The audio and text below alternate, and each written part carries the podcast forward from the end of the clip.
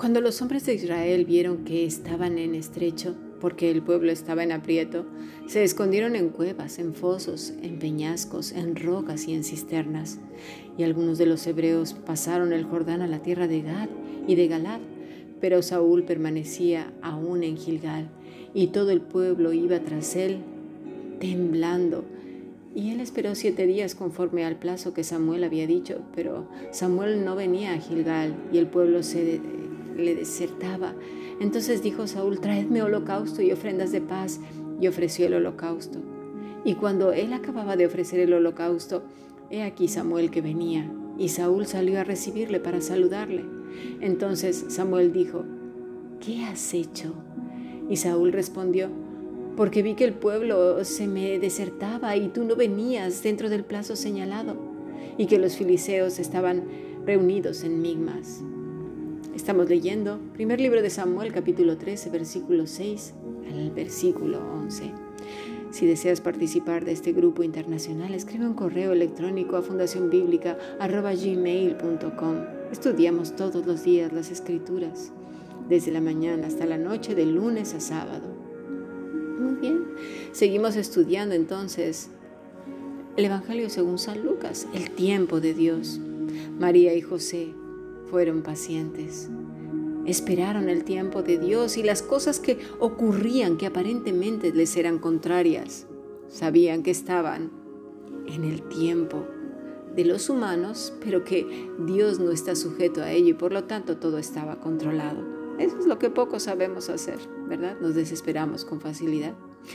Y en esta lectura vemos el ejemplo de Saúl, desesperado, más de este tema lo vamos a ver en el curso de adoración de siervos que se da los martes en la Fundación Bíblica. Lo puedes ver a través del canal de YouTube. Es a las 7.30 de la noche, horas españolas. Pero bueno, nos quedaremos con que Saúl no supo esperar en el Señor. Sus crecientes celos, envidia y abatimiento por haber sido rechazado como rey precisamente. ¿Por qué? Por su falta de espera. ¿Cuántas veces nos habremos quedado sin bendiciones y sin el gozo de disfrutarlas y saborearlas precisamente por nuestra alocada desesperación?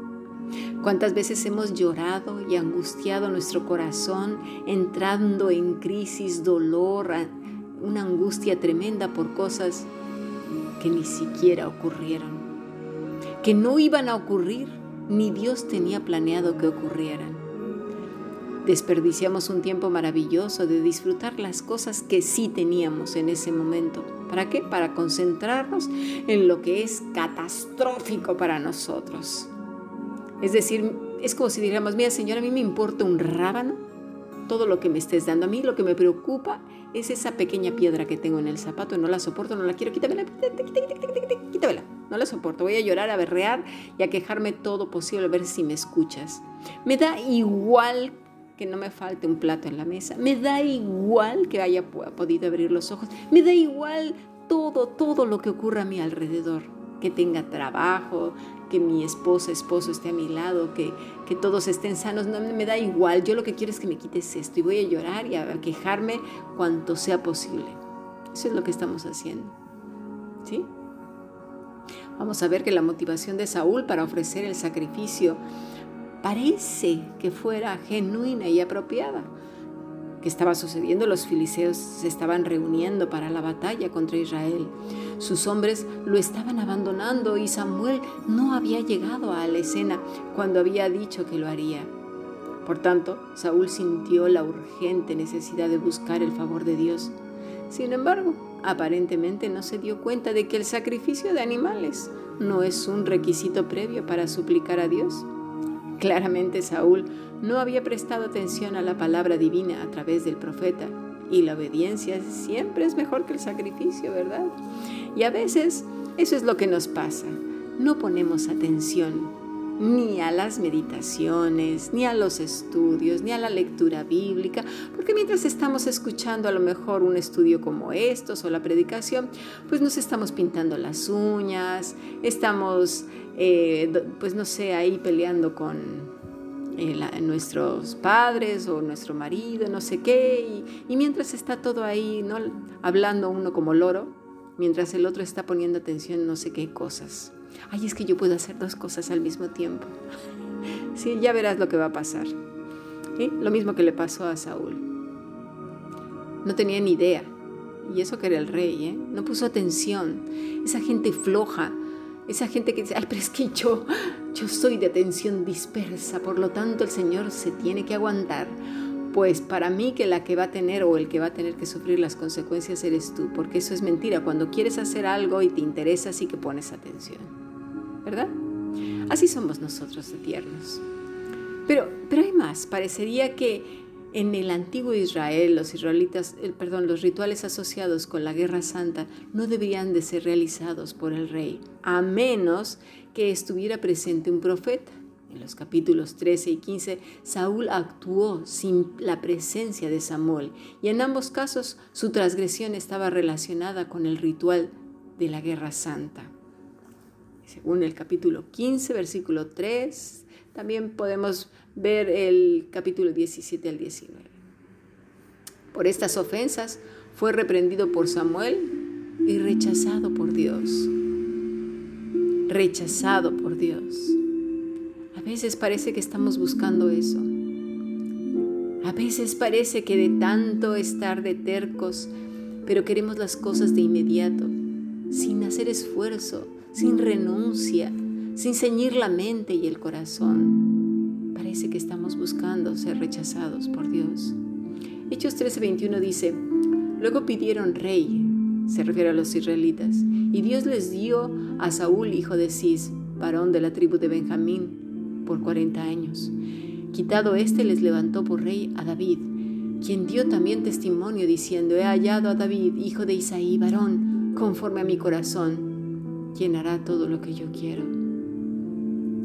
De verdad que desarrollar el corazón de David, el que busca a Dios en todo momento, aunque se equivoque, porque David no fue un hombre perfecto.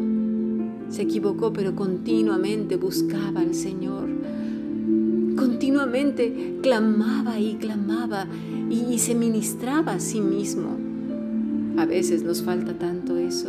Observemos bien lo que dice Saúl, porque es muy parecido a las respuestas que damos comúnmente cuando vi, esto es lo que dice Saúl, cuando vi que no venías, es decir, siguió por vista y no por fe. Un verbo, ver, ¿verdad? Algo tan pequeñito nos dice su carácter.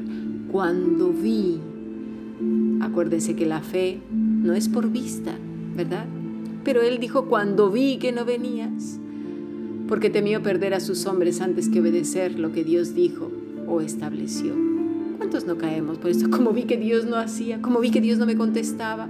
Pues claro, ¿verdad? Debe de quedar claro que el pecado de Saúl no fue específicamente que hizo un sacrificio, sino que no esperó la ayuda sacerdotal de Samuel. Que ver el versículo 18. Quería gobernar como un autócrata que poseía un poder absoluto en sus, eh, perdón, en asuntos civiles y sagrados. Samuel había querido, había querido los siete días como una prueba de carácter de Saúl y la obediencia a Dios. Pero Saúl no logró eh, eh, ese acometido ¿sí? al invadir el oficio sacerdotal él mismo. No nos gusta esperar.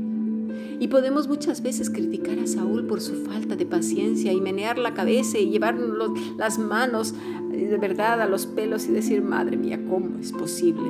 Pero aquí es donde muchos tropezamos al no esperar en el Señor. Tomamos decisiones muy apresuradas. Dice el versículo 5, entonces los filisteos se juntaron para pelear contra Israel, treinta mil carros y seis mil hombres de a caballo, y pueblo numeroso como arena que está a la orilla del mar, y subieron y acamparon en Migmas al oriente de Betabén. Cuando los hombres de Israel vieron, fíjate, todo el tiempo vieron que estaban en el estrecho, porque el pueblo estaba en aprieto, se escondieron en cuevas, en fosos, en peñascos, en rocas y en cisternas. Y algunos de los hebreos pasaron el Jordán, la tierra de Gad y Galad, pero Saúl permanecía aún en Gilgal y todo el pueblo iba tras él temblando. ¿Cuánta gente no se esconde? A lo mejor ya no en cuevas, pero se esconde detrás de música de desesperado. Voy a escuchar música a ver si con eso me calmo. Voy a escuchar esto. Voy a ver una película a ver si me distraigo. Voy a ver, ¿verdad? Muletillas y muletillas. Ay, voy a escuchar eh, estas canciones cristianas y con esto me voy a calmar. Con esto voy a calmar el corazón. No hacía eso Saúl con David. Ay, cómo nos equivocamos. El pueblo estaba en Krad, temblar con terror, espanto, aterrado, miedo, sobresalto, asombrado. Muchas veces hemos estudiado el temor, el temor del pueblo. Vamos a pasar al siguiente podcast. Tenemos mucho que aprender a vivir. De verdad, deseo de todo corazón que todos juntos aprendamos a vivir en Cristo